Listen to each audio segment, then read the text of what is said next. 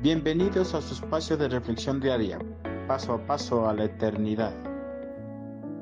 Solo el sacrificio de Cristo nos da salvación. No ir a la condenación eterna es el deseo de todas las personas que creemos en la existencia de Dios.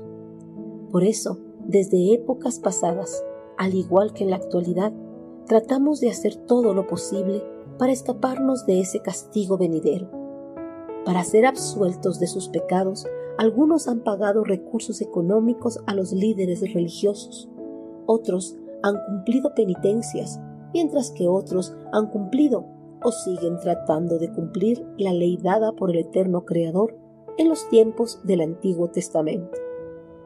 Ninguna de las tres formas citadas anteriormente es eficiente para que nosotros seamos absueltos completamente de nuestros pecados debido a que seguimos viviendo bajo la naturaleza pecaminosa que nos impulsa a seguir pecando continuamente. Pero existe una forma por la cual nosotros podemos alcanzar la absolución completa de nuestros pecados, y esto es gracias a nuestro amado Señor. La ley de Moisés no podía salvarnos porque nuestra naturaleza pecaminosa es débil. Así que Dios hizo lo que la ley no podía hacer. Él envió a su propio Hijo en un cuerpo como el que tenemos nosotros pecadores. Y en ese cuerpo Dios declaró el fin del dominio que el pecado tenía sobre nosotros mediante la entrega de su Hijo como sacrificio por nuestros pecados. Romanos 8:3. A pesar de que la ley fue dada por el eterno Creador, fue impotente para hacer que las personas cumplieran con las demandas que implicaba la misma.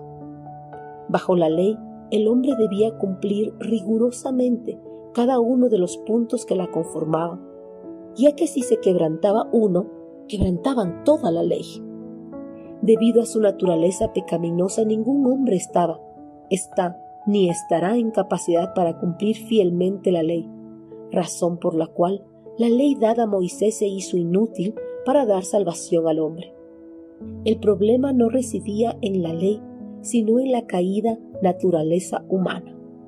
La ley hablaba a hombres que eran ya pecadores y que no tenían fuerzas para obedecer fielmente a Dios.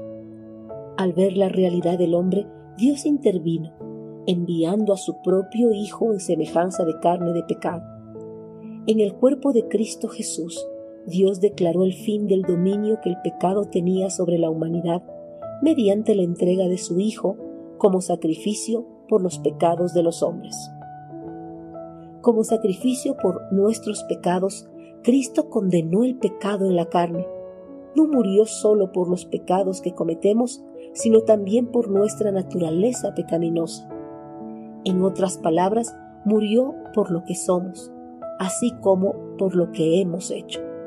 Ninguno de nosotros por nuestra cuenta podemos hacer algo para conseguir la absolución de nuestros pecados.